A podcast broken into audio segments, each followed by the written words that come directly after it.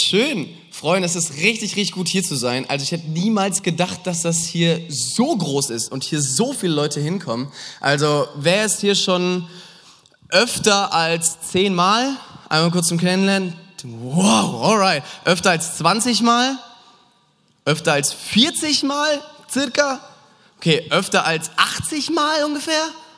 What? Alright. Richtige Cracks. Geil. Schön. Ja, dann herzlich willkommen in der neuen Staffel. Äh, Staffel 16 ist es jetzt, ne? Sehr gut. Ähm, ich freue mich richtig, richtig doll hier zu sein in der zweiten Folge. Äh, genau, wir kommen gerade aus dem wunderschönen Köln. Es war schon, war schon ziemlich romantisch vorhin, als wir über die Zoobrücke gefahren sind, über den Rhein. So schöne Sonne. Also ich, ich muss schon sagen, Herbst und Sonne, ich glaube, das, das matcht einfach. Deswegen, wir freuen uns mega jetzt hier zu sein. Es ist richtig schön. Und wir haben jetzt ähm, vor ungefähr ein paar Wochen unseren ersten Hochzeitstag gefeiert, Madeleine und ich. Und das war tatsächlich noch im Land des... He ja, können wir mal applaudieren. Das ist schon, das ist schon eine Leistung. also, ihr wisst ja, so 50 Jahre Hochzeit heißt ja, das ist die goldene Hochzeit, 60 Diamanten. Wisst ihr, was der erste Hochzeitstag ist? Was? nee, es ist tatsächlich Papier weil es so leicht zerreißbar ist wie Papier. Also ja, ihr könnt uns gerne gratulieren zum äh, Papierhochzeitstag. Und was ich in diesem einen Jahr schon sehr gelernt habe, ist, ähm, noch nicht zu Ende gelernt habe, aber was ich gelernt habe, ist, wie ich meine wahre Liebe an Madeleine ausdrücken kann und wie ich, wie ich das machen müsste oder machen muss. Und ganz ehrlich vorweg, wahre Liebe zeigt sich nicht an Emotionen. Ich weiß nicht, wer ist von euch in der Beziehung? Ah, doch, ein paar, sehr gut. Kurze Gegenprobe, einfach zum Connecten. Wer ist Single? So, kurz hier Foto machen, sehr gut. Und ich weiß, wenn du in der Beziehung bist, merkst du es vielleicht, wenn du länger als gerade ein paar Wochen oder ein paar Monate zusammen bist. Wahre Liebe kannst du nicht festmachen einfach nur an Emotionen und Gefühlen. Daran zeigt sich nicht wahre Liebe, denn die werden vergehen. Wahre Liebe zeigt sich aber auch nicht, und das ist leider ein bisschen blöd für mich, weil meine Liebessprache ist Komplimente und Wertschätzung. Wahre Liebe zeigt sich auch nicht an Worten. So ein Mist. Wahre Liebe zeigt sich nämlich an etwas anderem. Dort habe ich euch einen Knüllertext mitgebracht aus der Bibel, beziehungsweise er wurde mir äh, Gnaden da reicht äh, vor die Nase gesetzt, der unglaublich kraftvoll ist. Und ihr werdet gleich den Text auf dem Screen sehen, aber ich finde es immer ganz cool, oldschool zu sein. Also wer von euch eine Bibel dabei hat, packt sie gerne raus oder auf Smartphone könnt ihr eure Lieblingsübersetzung rausholen und springt gerne mit mir in Johannes 14. Und dort lesen wir davon, was wahre Liebe ist und wie wahre Liebe rüberkommt. Ähm, kurz an die Technik. Ich, ich kenne mich, weil ich so viel laber. Könnt ihr noch irgendwie den, diesen Timer hier drauf machen von, ich weiß nicht, was ich habe, 80, 90 Minuten? Sonst, nee, weil sonst bin ich hier wirklich noch in anderthalb Stunden. Ich brauche das zum Überleben. Danke euch. Genau, Johannes 14 ab Vers 15. Dort spricht Jesus und er sagt, wenn ihr mich liebt, jetzt kommt's, wenn ihr mich liebt, dann werdet ihr meine Gebote halten. Toll. Und der Vater wird euch an meiner Stelle einen anderen Helfer geben, der für immer bei euch sein wird. Ich werde ihn darum bitten. Kleiner Spoiler, dieser Helfer ist der Heilige Geist. Wer war dieses Jahr auf der Fiuko? Vielleicht ein paar. Let's go. Dort haben wir uns komplett mit dem Heiligen Geist beschäftigt. Unglaublich. Und mich berührt dieses Thema immer noch dass dieser Heilige Geist nicht der unknown God ist, der unbekannte Gott, sondern der bekannte Gott aus der Dreieinigkeit.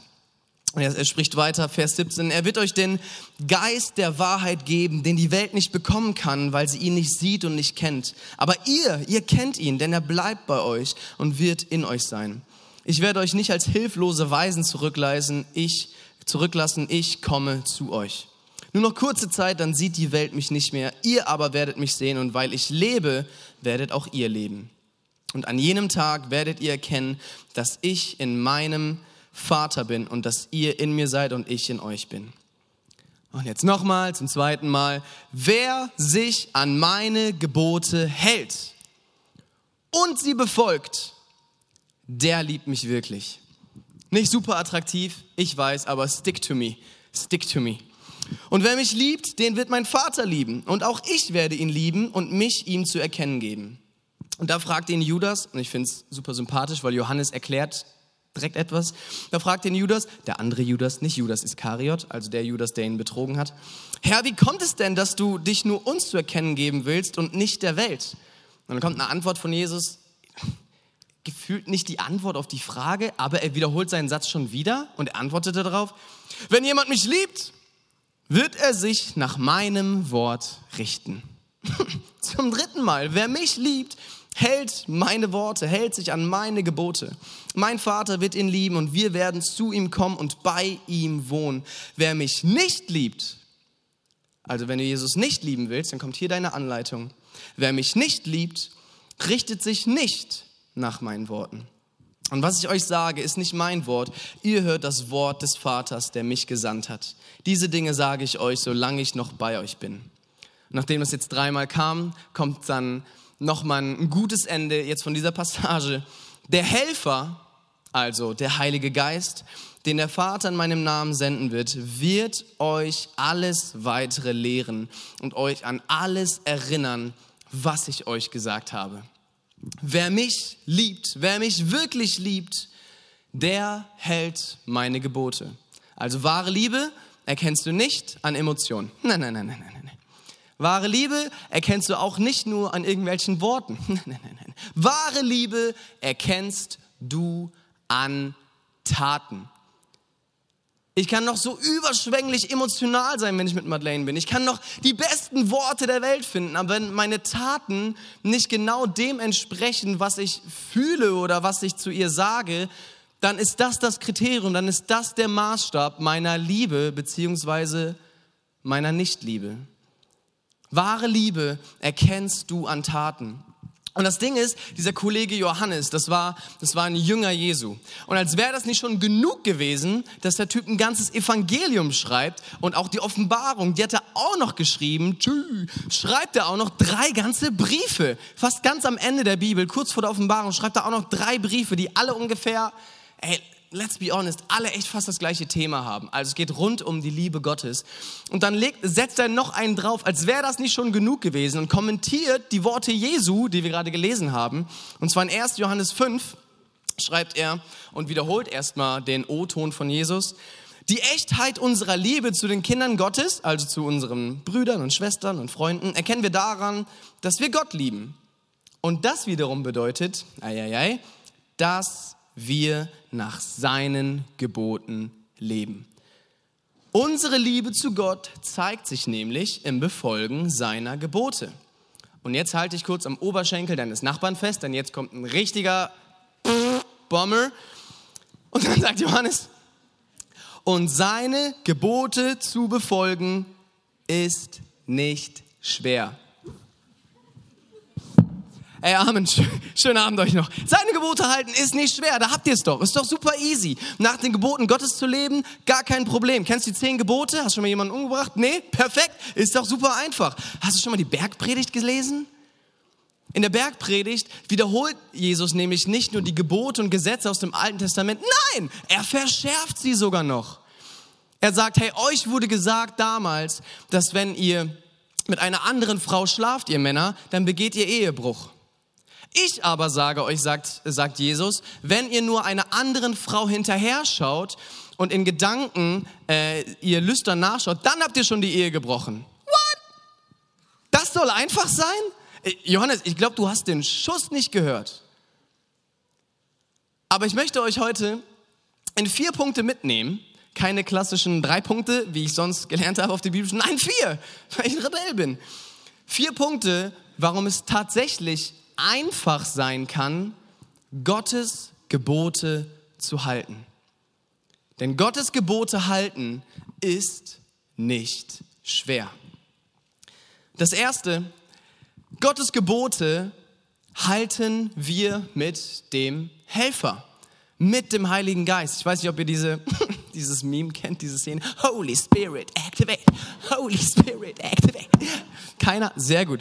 Genau das brauchen wir damit, damit Gottes Gebote einzuhalten nicht schwer ist, wie Johannes gesagt hat, brauchen wir den Helfer. Er heißt nicht umsonst der Helfer. Und es ist auch nicht umsonst so, dass Jesus in diesem Kontext von, ey, wenn ihr mich wirklich liebt, dann haltet ihr meine Gebote mit den Heiligen Geist anteasert und das nicht als Ermutiger oder als Tröster oder als, als Beistand, sondern hier als den Helfer, der euch helfen wird, wenn Jesus mal weg ist. Und das ist das seit 2000 Jahren. Wir halten die Gebote Gottes nicht durch unsere eigenen Disziplin, nicht durch unsere eigenen Anstrengungen, nicht durch unser eigenes Fleisch, dass wir uns selber kasteien und uns irgendwie gerecht machen. Nein, wir werden niemals, du wirst niemals gerecht sein und Gottes Gebote halten aus deiner eigenen Kraft, ohne den Heiligen Geist. Aber hey, good news. Wenn du mit deiner Zunge bekannt hast, und mit deinem Herzen geglaubt hast, dass Jesus Christus der Herr ist, congrats, dann hast du diesen Heiligen Geist. Du hast den Helfer bei dir. Du hast Gottes komplette Gegenwart, die damals nur im Tempel, im Allerheiligsten war, wo nur eine Person einmal im Jahr reingehen konnte, in diese Gegenwart Gottes, die ist jetzt bei dir. Checkst du das, dass die Gegenwart Gottes durch den Heiligen Geist in dir lebt? Jetzt, hier, in diesem Moment? Gottes Gegenwart wird niemals mehr in dir sein als jetzt und hier. Und durch diesen Heiligen Geist, den Helfer, sind Gottes Gebote nicht schwer. Der Heilige Geist, er hilft dir und ermutigt dich, wenn du es mal gerade nicht schaffst, morgen früh emotional dich auf den Tag einzulassen. Dein Wecker klingelt, du setzt dich auf die Bettkante und du merkst emotional, ey, ich pack diesen Tag nicht. Ja, ich als junger Erwachsener, ich ziehe meinen Hut vor euch jungen Generationen, vor euch Jugendlichen, wie ihr diese zwei Jahre Corona and ongoing durchgehalten habt. Emotional, mental, psychisch, geistlich. Wenn du es irgendwann mal morgens oder den Tag über emotional nicht schaffst, hey, der Heilige Geist, er ermutigt dich, auch wenn du nicht mehr kannst. Der Heilige Geist, er, er tröstet dich, wenn du irgendwelche Selbstzweifel hast über über deinen Körper, weil dein Körper nicht so ist, wie es die Gesellschaft oder dein Instagram-Profil oder deine Klassenkameraden oder deine Jungs aus dem Fußballverein es dir vorgeben, wie dein Körper zu sein hat. Der Heilige Geist tröstet dich. Der Heilige Geist ist jede Zeit bei dir. Der Heilige Geist erinnert dich an Gottes Wort, wenn, wenn die Lügen des Teufels mal dominanter sind in deinem Kopf, dass du nicht genug bist, dass du ja schon wieder gesündigt hast dass du schon wieder gelogen hast, dass du schon wieder eine schlechte Note nach Hause gebracht hast, dass, dass du schon wieder nicht geschafft hast. Fill in the blank. Der Heilige Geist ist bei dir und erinnert dich an Gottes Wort, an die Wahrheiten, die dich ermutigen, die dich hochheben, nicht so wie die Lügen des Teufels, die dich runtersetzen. Und der Heilige Geist, er hilft dir, deiner Familie zu vergeben, auch wenn du echt tiefe Verletzungen erfahren hast. Oder wenn deine Freunde oder deine Klassenkameraden dich echt gedemütigt haben, vielleicht vor der ganzen Klasse, vielleicht in der WhatsApp-Klassengruppe. Der Heilige Geist gibt dir die Kraft zu vergeben, dass du mit dir ins Reine kommst, dass du mit dir Frieden hast und dass du Frieden hast mit Gott. Der Heilige Geist ist dieser Helfer. Lebe nicht ohne den Heiligen Geist. Lass dich jeden Tag neu füllen mit dem Heiligen Geist, denn dann wird dein Leben nicht mehr dasselbe sein. Versprochen. Gottes Gebote halten ist nicht schwer durch die Hilfe vom Heiligen Geist. Und ich finde es so cool, was was ihr für einen Slogan habt, diese Staffel. Fear is not my future. Und wisst ihr, warum Angst nicht eure Zukunft sein kann? Oder nicht eure Zukunft ist, weil der Heilige Geist in dir lebt, weil der Heilige Geist jede Angst austreibt, weil der Heilige Geist dir Zuversicht gibt, weil der Heilige Geist dir Hoffnung gibt für deine Zukunft, dass ihr mehr seid als eine Generation von Klimakrise, mehr als eine Generation von Corona, sondern in euch, in dieser Generation eine unglaubliche Kraft liegt, diese Gesellschaft und das Reich Gottes komplett umzukrempeln, wie es die ganzen Babyboomer noch nie gesehen haben. Der Heilige Geist wird jede Angst austreiben, dass Angst nicht deine Zukunft bestimmen wird. Lebe nicht ohne diesen Heiligen Geist. Zweitens, Gottes Gebote sind gut für uns. Hättest du das geglaubt? Gottes Gebote sind gut für dich. Das sind keine, keine Leitplanken, die dich irgendwie klein machen und, und dass Gott irgendwie so ein, so ein Spielverderber ist. Überhaupt nicht. Gottes Gebote sind gut für dich. Wisst ihr, was die größte Krankheit ist von uns Menschen? Wir sind super kurzsichtig. Ob du eine Brille hast oder nicht. Wir sind in unserem Leben unglaublich kurzsichtig. Ich weiß nicht, wer von euch keiner hat schon mal irgendwie versucht, für eine bestimmte Phase richtig diszipliniert Sport zu machen. Hier, that's me, that's me. Und du denkst, ey, das muss ich morgens früh machen. Und du stellst dir einen Wecker auf 6 Uhr morgens und dann klingelt der Wecker mit einem teuflischen Ton vom iPhone auf jeden Fall. Von Android, ihr habt einen richtig smoothen Sound, aber iPhone ist echt und dann erscheint dieser kleine orangene Button. Oh, dieser schöne Button. Mm, ich liebe diesen Knopf. Und da steht drauf. Was steht auf diesem Knopf? Schlummern. Wie schön. Aber nochmal, ah, wenn man kurz wach ist, einfach nochmal umdrehen. Einfach nochmal schön einrappen und einfach nochmal umdrehen. Nochmal kurz pennen. Unglaublich kurzsichtig. Wir Menschen, wir wollen das, was kurz, kurzsichtig gut aussieht, was vor unseren Augen irgendwie als gut und sinnvoll erscheint. Langfristig wäre es aber wahrscheinlich richtig gut gewesen, hättest du dein Pamela Reif, Sascha Huber Workout gemacht oder wärst ins McFit gegangen, weil dann fühlst du dich frisch, dann ist dein Körper gesund, dann hast du auch viel mehr Bock auf den Tag. Aber was machen wir Menschen? Wir sind kurzsichtig und entscheiden uns für diesen Schlummerknopf. Und so ist es oft auch mit den Geboten Gottes. So, du sollst deine Feinde lieben, du sollst für die beten, die, die dich verfluchen, die dich beleidigen. Du sollst, wenn jemand dir auf deine rechte Wange äh, schlägt, noch die linke hinhalten. Ich glaube, das ist eher bildlich gemeint. Wenn jemand sagt, hey, kannst du mit mir eine Meile gehen, sollst du zwei Meilen gehen. Also manchmal fordern diese Gebote oder diese Richtlinien Jesu echt viel von uns. Aber ich darf dir sagen, dass diese Gebote Gottes langfristig besser für dich sind. Denn Gott hat diese Krankheit nicht. Gott hat keine kurzsichtige Brille. Der hat auch keine Kontaktlinsen. Der braucht keine Brille, weil Gott durch und durch gesunde Augen hat und eine gute Sicht hat. Und das kann vielleicht, vielleicht zerstört das dein Bild gerade von dir, aber du weißt es nicht am besten. Gott weiß es besser als du. Gott weiß besser als du, was gut für dich ist. Gott weiß besser als du, was gut für deine Zukunft ist. Gott weiß besser als du, welche Freunde gut für dich sind. Gott weiß es besser als du, welche Entscheidungen gut sind und welche eher nicht so. Aber wisst ihr, was gut ist? Gott weiß es nicht nur besser als du, Gott will auch das Beste für dich. Boah, und da hoffe ich und, und da bete ich, dass falls du dieses Gottesbild hast von einem, von einem Gott, der ein Spielverderber ist, von einem Gott, der, der nicht möchte, dass du Spaß hast, von einem Gott, der, der möchte, dass du ein kleines und unbedeutendes Leben hast, Boah, ich hoffe und bete, man, dass dieses Gottesbild zerstört wird heute Abend. Denn das ist nicht Gott. Das ist auf jeden Fall nicht der Gott, wie ich ihn kennengelernt habe und ihn jetzt gerade kenne. Der Gott, den ich kenne, der Gott, dem ich diene, ist ein Gott, der das Beste für mich möchte. Ob ich sehe, ob ich es nicht sehe, ob ich es fühle oder ob ich es nicht fühle. Ich weiß, was Gott für mich hat, ist das Beste für mich. Und er meint es gut mit mir. Wenn ich bekomme, was ich will oder auch wenn ich nicht bekomme, was ich will, weiß ich, Gott will und tut das Beste für mich. Das ist genau, genau das Gleiche wie mit Kindern. Kinder wollen die ganze Zeit am besten, morgens, mittags, abends, keine Ahnung, Schokolade. Kurzsichtig, super Idee, schmeckt doch, geh.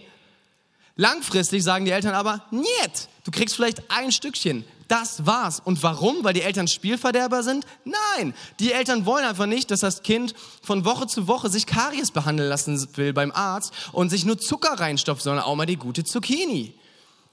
Eltern machen das doch nicht, weil sie Spielverderber sind, sondern weil Eltern es wirklich objektiv besser wissen als die Kinder und das Beste wollen für die Kinder. Was sind vielleicht in deinem Leben diese Schokoladenstückchen, wo du sagen würdest, hey, das ist auf jeden Fall gut für mich. Nicht nur subjektiv für mich, sondern objektiv gut für mich. Wo Gott aber vielleicht sagt, na, that's not it. Das ist es nicht für dich. Glaub mir einfach. Gottes Gebote sind gut für uns. Das dritte, Gottes Gebote sind besser als religiöse Gesetze. Und vielleicht fragst du dich auch gerade die ganze Zeit, was sind denn jetzt eigentlich so ganz konkret die Gebote Gottes? Also jetzt sag doch mal, sind es die zehn Gebote oder was ist das alles? Also, die Gebote Gottes sind im Neuen Testament ein bisschen anders als damals im Alten Testament. Also Altes Testament ist sozusagen alles, was vor Jesus passiert ist und Neues Testament ist ab der Geburt Jesu. Und damals war das so, dass die Israeliten sich damals im Alten Testament ähm, haben die, die zehn Gebote, die zwei steinernen Tafeln von Gott, von Mose bekommen. Das Ding ist nur, es blieb dann nicht dabei, sondern die Israeliten haben sich dann richtig viele Gebote und Gesetze drumherum gebaut, die sie entweder so weit wie möglich, also so eine Art Sicherheitszaun, so weit wie möglich von einem Verstoß abhalten oder wenn einfach was passiert ist, was blöd ist und daraus wird ein Gesetz gemacht, wie zum Beispiel, keine Ahnung, nicht rennen im Schwimmbad ist wahrscheinlich nicht von Anfang an da gewesen, sondern irgendein Kiddo hat sich übertrieben gemault im Schwimmbad und dann, hey, wir müssen ein Gesetz draus machen. Kein Rennen im Schwimmbad. Und so ist richtig viel passiert. Also es gibt da echt, boah, richtig cringe Stories im Alten Testament, wo dann irgendein Verstoß war, irgendwas Blödes passiert, Gesetz. Noch ein Verstoß, ah, neues Gesetz. Ah, der rennt im Schwimmbad, ah, pff, neues Gesetz. Und das ging dann irgendwann so lange, dass es richtig viele Gebote und Gesetze gab. Und ich zeige euch jetzt mal, wie viele das waren. Und ich bräuchte da vielleicht kurz ein kleines Händchen. Was glaubt ihr ungefähr, wie viele Gebote und Gesetze waren es denn im Endeffekt, die es im Alten Testament gab, die die Israeliten befolgen mussten? Tipps? Oh, das ist so ein Streber, denn. Ja, es sind, es sind 613 Gebote und Gesetze. Und ich visualisiere euch einfach mal gerade kurz, wie viel 613 Gebote und Gesetze sind. Jeder Post-it ist ein Gesetz, das die Jungs und Mädels damals äh, befolgen mussten. Kann jemand das vielleicht ausrollen? Weil so viele sind es noch nicht. Du kannst einfach nehmen und nach hinten rennen oder so.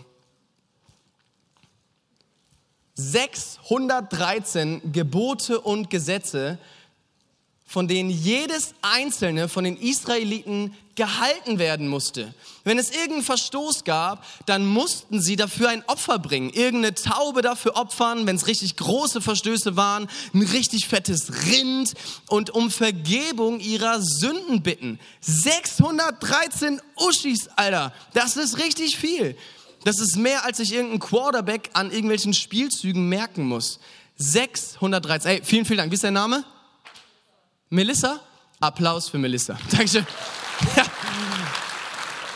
Diese 613 Gebote und Gesetze mussten die Israeliten einhalten bis heute. Wir waren nämlich ähm, mit, mit zwei Freunden waren wir in Israel und die sind, die Juden sind heutzutage immer noch so drauf, dass sie dass sie gerecht sein wollen, diese Gebote und Gesetze halten wollen. Und ein Gebot zum Beispiel von zehn Geboten ist, du sollst den Sabbat heiligen. Am siebten Tag, wo Gott geruht hat, sollst du auch ruhen. Und das bedeutete damals, ähm, du darfst dann kein Licht anmachen. Damals war es halt vor Thomas Edison, da gab es noch keine Glühbirne und noch keine Handytaschenlampe, geschweige denn Handy. Das heißt, du durftest nicht arbeiten, sprich kein Holz hacken, nicht das Feuer machen, was auch immer man da machen muss mit Feuerstein, kein Plan. Dieses Gebot und dieses Gesetz wurde einfach genommen und ins 21. Jahrhundert gebracht. Und das bedeutet, du darfst auch am Sabbat im Judentum kein Licht anmachen, kein Lichtschalter knipsen, nichts, gar nichts. Auch kein Licht, das auf ganz automatische Art und Weise angehen würde, wie zum Beispiel bei einem Bewegungsmelder, ja, Kühlschrank. Darfst, da, darfst du nicht. Was machen die? Die, die lassen Kühlschränke herstellen, die sabbatfreundlich sind. wo du entweder den Lichtschalter einfach dann manuell ausmachen kannst, damit es nicht mehr angeht am Sabbat, oder einfach einen Kühlschrank, der gar kein Licht hatte. Und ich finde das schon, also nicht jetzt um zu mocken, aber schon erstaunlich, weil die es richtig ernst nehmen mit den Geboten und den Gesetzen. Denn wer Gott liebt, der hält auch seine Gebote. Aber so ist es damals mit den 613 Geboten und Gesetzen. Und was sagt Jesus Christus? All diese Gebote und all diese Gesetze sind in einem einzigen Gebot zusammengefasst. Das wichtigste Gebot von allen, in dem diese ganzen Zettel alle mit inkludiert sind. Und das ist, und er sagt, es gibt ein wichtigstes Gebot und nennt zwei, zu Wort, danke. Und er sagt, liebe Gott und liebe deinen Nächsten wie dich selbst. Liebe Gott und liebe den Nächsten wie dich selbst. Wenn du diese beiden Gebote hältst, dann liebst du Gott wirklich, denn das Gebot ist ja, Gott zu lieben. Und das Geniale daran ist, dass, dass wir nicht diese Riesenpalette an kleinlichen Geboten und Gesetzen halten müssen, ist, dass Jesus sagt, hey, kommt zu mir, in Matthäus 11 sagt er es, kommt zu mir, die ihr mühselig und beladen seid. Ich will euch Ruhe geben. Nehmt auf euch mein Joch, denn mein Joch ist sanft. Das, was Jesus für dich hat, ist nichts, was irgendwie drückt oder schwer ist. So wie Johannes schon gesagt hat, Gottes Gebote halten ist nicht schwer. Nehmt auf euch mein Joch, so werdet ihr Ruhe finden für eure Seele. Denn das Joch, das ich auferlege, drückt nicht und die Last, die ich zu tragen gebe, ist leicht. Du musst das alles nicht mehr halten. Du darfst ein, einfach Gott lieben und deinen Nächsten lieben wie dich selbst. Wer ist ab morgen früh dein Nächster? Ist es deine Fam? Sind es deine Freunde? Sind es deine Schulkameraden? Gehst du in irgendeinen Verein? Nimm dir jetzt mal kurz 20 Sekunden um dir eine Person im Kopf auszusuchen und dich zu fragen, wie kannst du diese Person morgen Liebe erweisen?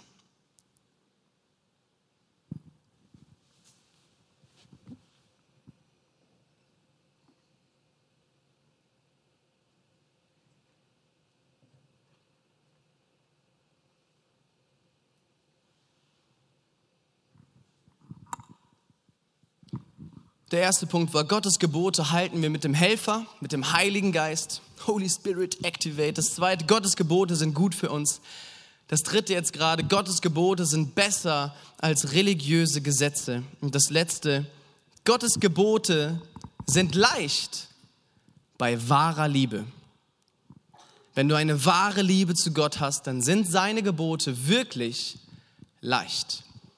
Deswegen alles, was ich heute Abend machen will, ist nicht appellieren an deine Handlungen, nicht an deine Taten, auch wenn da dran wahre Liebe erkannt wird.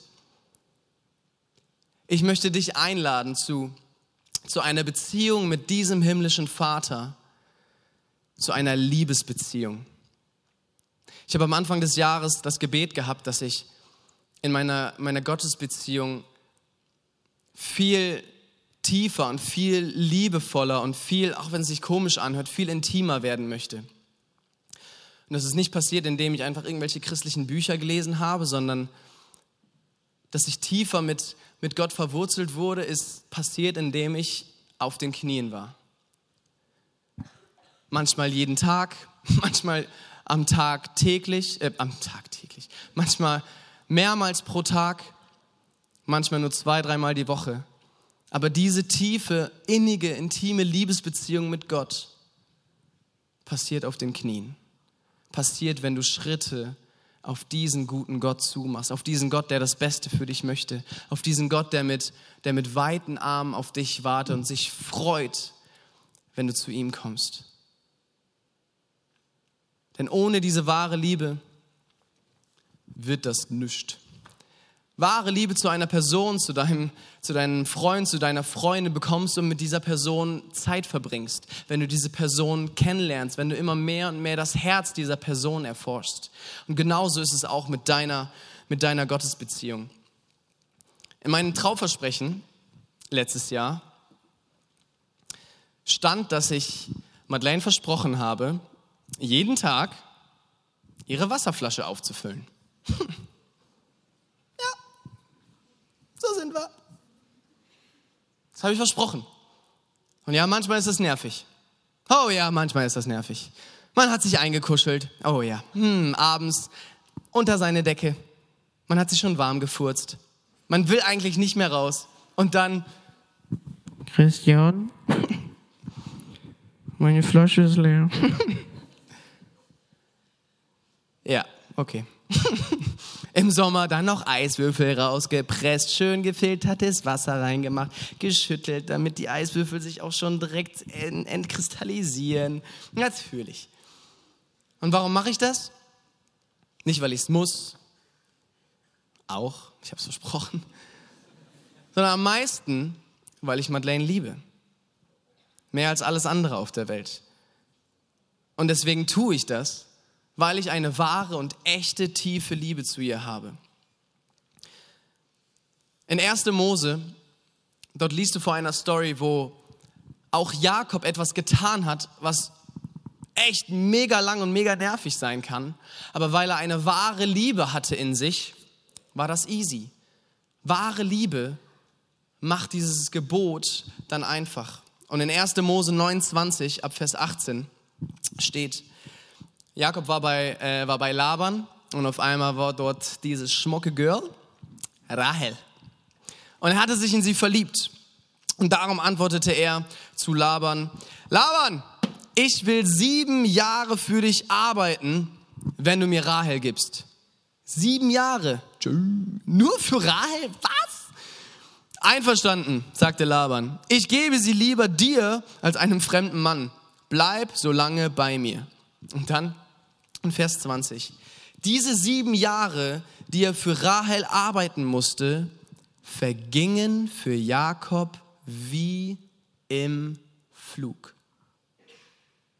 Diese sieben Jahre vergingen für ihn wie im Flug. So groß war seine Liebe zu ihr. Und die Band kann gerne schon nach vorne kommen. Und das finde ich so, so spannend. Diese sieben Jahre, die waren nischt. Dass ich einfach manchmal abends noch die Wasserflasche auffülle, ist doch auch easy. Und warum? Aufgrund einer wahren Liebe. Also bevor du irgendwie ab morgen in einen kompletten Aktionismus irgendwie verfällst, checkst, ey, was möchte Jesus von mir und das dann alles abratterst, ey, nimm einen Schritt zurück. Kehre erstmal zurück zu deiner ersten, zu deiner wahren Liebe. Check in deinem Herzen, was hindert dich noch, völlig dich auf Gott einzulassen, ihm zu glauben und ihm zu vertrauen, dass er das Beste für dich möchte. Gottes Vaterherz, liebendes, kompromissloses Vaterherz kennenzulernen und diese wahre Liebe für ihn zu entwickeln. Menschen, die tatsächlich Gott lieben, mehr als alles andere in ihrem Leben, man, das merkst du. Und das macht Menschen attraktiv. Und dadurch werden Gottes Gebote einfach durch den Heiligen Geist, den wir in uns haben, dadurch, dass wir keine religiösen Gesetze einhalten müssen, dadurch, dass wir eine wahre Liebe haben und dass Gottes Gebote wirklich gut für uns sind, dass sie besser sind als unsere eigenen Vorstellungen. Aber wisst ihr, was die beste Message heute Abend dazu ist? Die Liebe Gottes zu dir ist nicht abhängig von deinem Gehorsam. Die Liebe Gottes zu dir ist nicht abhängig von deinem Gehorsam. Nichts kann uns trennen. Nichts kann dich trennen von der Liebe Gottes. Weder Vergangenes noch Zukünftiges. Noch etwas in der sichtbaren, noch in der unsichtbaren Welt. Nichts und niemand, nicht einmal dein Ungehorsam nicht einmal dein Egoismus kann dich trennen von der Liebe Gottes. Aber ich darf dir trotzdem zusprechen, dass, dass diese Gebote Gottes und dieser, dieser Gehorsam von dir, und das ist auch dieser Titel dieser Message, dir Leben bringen wird. Dieser Gehorsam an seinen Geboten wird dich nicht klein machen. Dieser Gehorsam an seine guten Gebote wird dich aufblühen lassen. Dieser, dieser Gehorsam bringt dir wahres Leben. Und wenn du mal zurückgehst und in deine Bibel reinblätterst, dann siehst du diesen einen Mann. Diesen einen Mann, der, der geboren wurde von einer Jungfrau.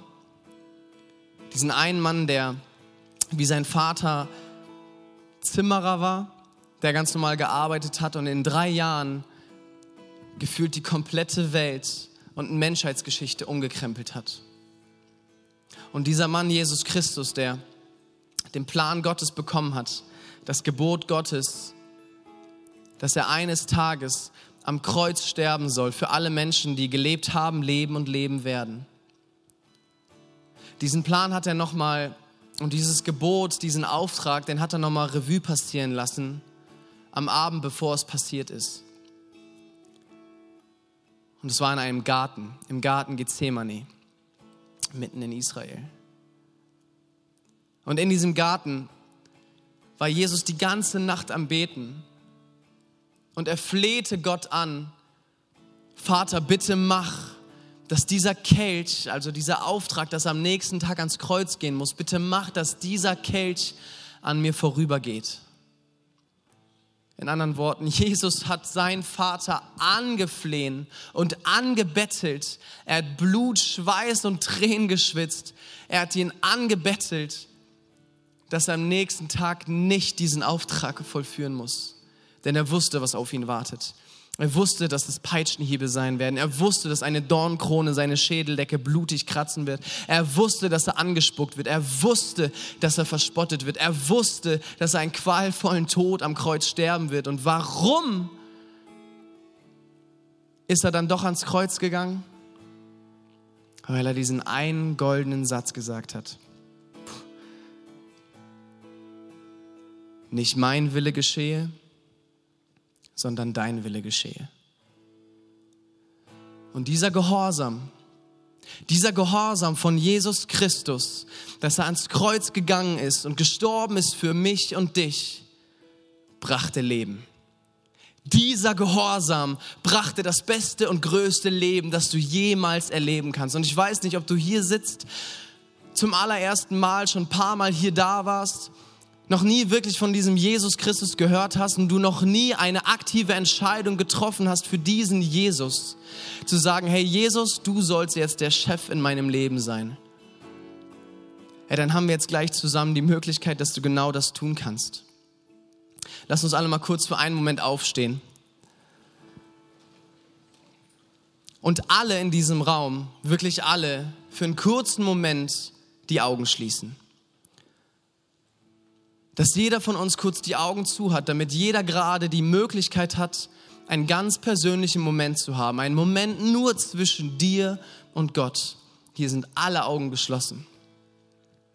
Und wenn du gerade hier bist und du hast gehört von diesem Jesus Christus und du sagst, ey ja, das bin ich. Ich möchte hier heute Abend in Dillenburg diese Entscheidung treffen, für Jesus zu leben. Zum allerersten Mal entscheide ich mich, Christ zu sein. Ich entscheide mich dafür, dass Jesus der Chef in meinem Leben ist. Dann kannst du gleich, wenn ich bis drei gezählt habe, einfach deine Hand heben. Einfach nur als ein Zeichen für mich, damit ich weiß, für wen ich gleich beten kann und als ein Zeichen für dich, was bei dir innerlich passiert ist. Alle Augen sind geschlossen. Es ist ein ganz persönlicher Moment zwischen dir und Gott. Gott hat das Beste für dich vorbereitet. Dieser Gehorsam Jesu Christi, er bringt dir Leben. Er bringt dir ewiges Leben hier auf Erden und auch nach dem Tod. Und wenn du das bist und du willst dich zum ersten Mal für Jesus Christus entscheiden, dann heb deine Hand in eins, zwei, drei. Yes, Dankeschön. Ihr könnt die Hände gerne wieder runternehmen. Dankeschön. Dann lass uns noch gemeinsam beten. Ich werde vorbeten und wir alle gemeinsam, ob du deine Hand gehoben hast oder nicht, wir als eine Community, wir beten zusammen. Jesus Christus, danke, dass du mich liebst. Danke, dass du gehorsam warst